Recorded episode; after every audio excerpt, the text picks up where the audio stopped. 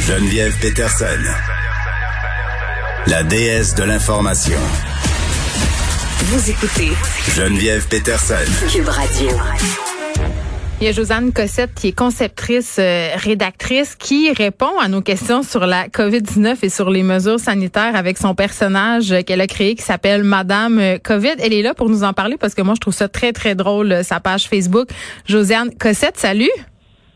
Salut Geneviève. Écoute, euh, depuis le début de la pandémie, ben tu sais, on est amis Facebook dans la vie, mais il faut dire que depuis le début de la pandémie, j'ai mis un petit favori là, sous ton nom de profil pour être au courant quand tu publies des statuts parce que tu commandes beaucoup les décisions du gouvernement, tu analyses ce qui est dit, euh, tu réponds aussi aux questions. Et là, ta page Facebook est un peu devenue euh, une référence pour certaines euh, personnes et tu as décidé de d'en faire, si on veut, une page pro, une page de blog personnel qui s'appelle Madame COVID. Pourquoi? Pourquoi tu n'as pas continué à répondre aux questions sur ta page à toi? Ah ben en fait, je continue de répondre aux questions sérieuses sur ma page parce que oh. les gens ont mille et une questions légitimes, hmm. mais aussi ma vie, c'est pas que la pandémie. J'ai quand même d'autres intérêts connexes. Donc, quand ce personnage-là est, est venu euh, à mon idée, dans le fond, parce qu'un ami euh, en messagerie privée, en niaisant, dit Madame COVID, je planifie mon prochain confinement. Euh, qu'est-ce que je dois faire? Est-ce que je dois me mettre en couple ou pas?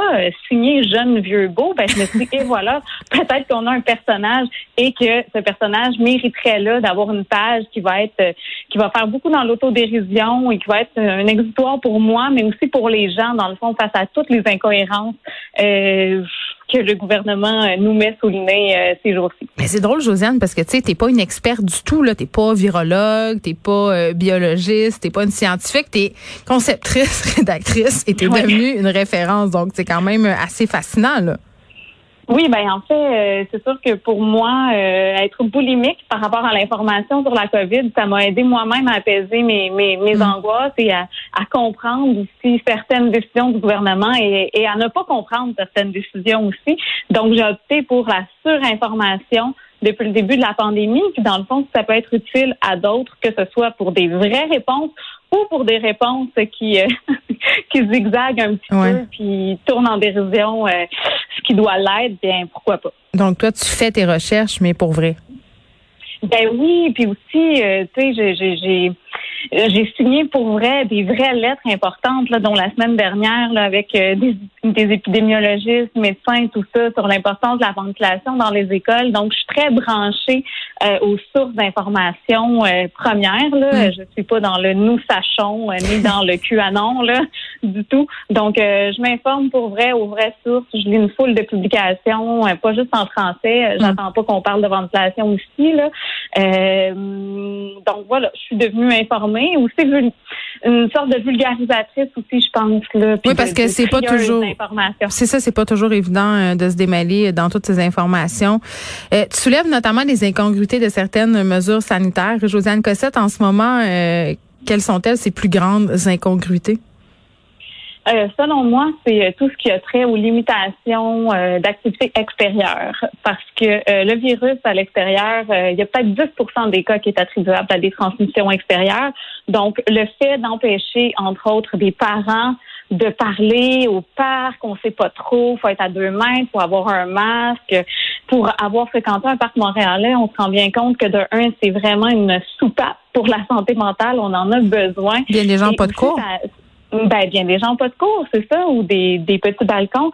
Et euh, pour ça, je trouve que le gouvernement ne, ne suit pas vraiment la science. Alors, d'un côté, on laisse des gens encore aller en milieu de travail euh, sans masque. Mais là, tu sonnes comme une euh, complotiste. le gouvernement n'écoute pas vraiment ah. la science. Faut faire attention, là. C'est pas ça ben que tu non, je sais, mais sur cet aspect-là, il est en retard. Okay, je pense que ça bouge tranquillement, on agit, mais tranquillement. On est moins rapide que l'Ontario, par exemple. Je suis absolument pas complotiste. Au contraire, je ne nie pas du tout l'existence de la COVID je me questionne sur euh, à savoir si les moyens de hmm. lutte contre la transmission sont les bons à l'heure actuelle.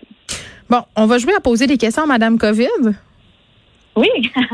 Madame COVID, j'ai un salon de coiffure dans ma maison. Est-ce que je peux accueillir des clients?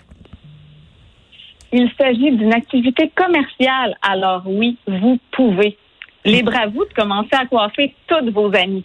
Oui, mais... À ceux qui seraient tentés de s'improviser coiffeur ou coiffeuse pour jaser avec leur chum en leur coupant les cheveux, c'est une très mauvaise idée si vous voulez les conserver. Parfait. Est-ce que je peux m'entraîner en privé avec un entraîneur dans un parc?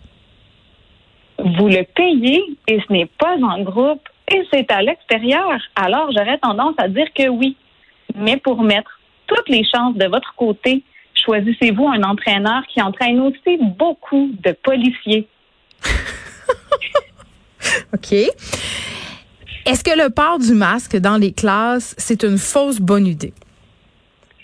C'est une vraie bonne idée, mais qui arrive un peu tard. Mon Nostradamus intérieur pense que la situation n'aurait peut-être pas aussi dégénéré si le masque avait été obligatoire dès le début de l'année, comme en Ontario. Ce serait bien que Doug Ford en jase avec François Legault le temps d'une bière de balcon, mais oups, ce n'est plus permis. OK. C'est très drôle. Euh, Josiane Cossette, euh, selon toi, pourquoi aujourd'hui on assiste à une baisse? On a 900 cas quand même, là. C'est moins qu'hier euh, et de beaucoup.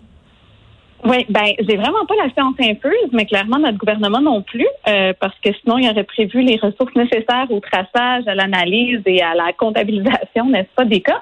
Euh, autre explication possible de Madame Covid, là, on a peut-être délégué cette dernière tâche à des enfants en isolement sans enseignement à distance pour éviter qu'ils prennent trop de retard en maths. OK, en terminant, est-ce que le docteur Arruda joue bien sa game? Ah, docteur Arruda. Son chien est mort depuis son rap. Et il a mis le dernier clou dans son cercueil quand il a souhaité bon anniversaire à sa fille en conférence de presse. Pour se permettre de telles largesses, il faut être parfaitement flawless. Alors, take a chill pill, Horatio, et sache que tes t-shirts I can be your hero sont présentement en liquidation sur tameloboutique.com. Il y a quelqu'un qui s'est fait tatouer euh, Horacio Arruda. Euh, je pense qu'il va le regretter plus tard. Josiane Cossette, merci. J'invite tout le monde à aller euh, voir ta page, Madame Covid, parce que c'est drôle. en même temps, il y a des réponses quand même sensées à des questions qu'on peut se poser. Puis ça fait du bien un peu de relâcher la soupape et de rire un peu. Merci beaucoup d'avoir été avec nous. Merci pour l'invitation. À bientôt. Bye.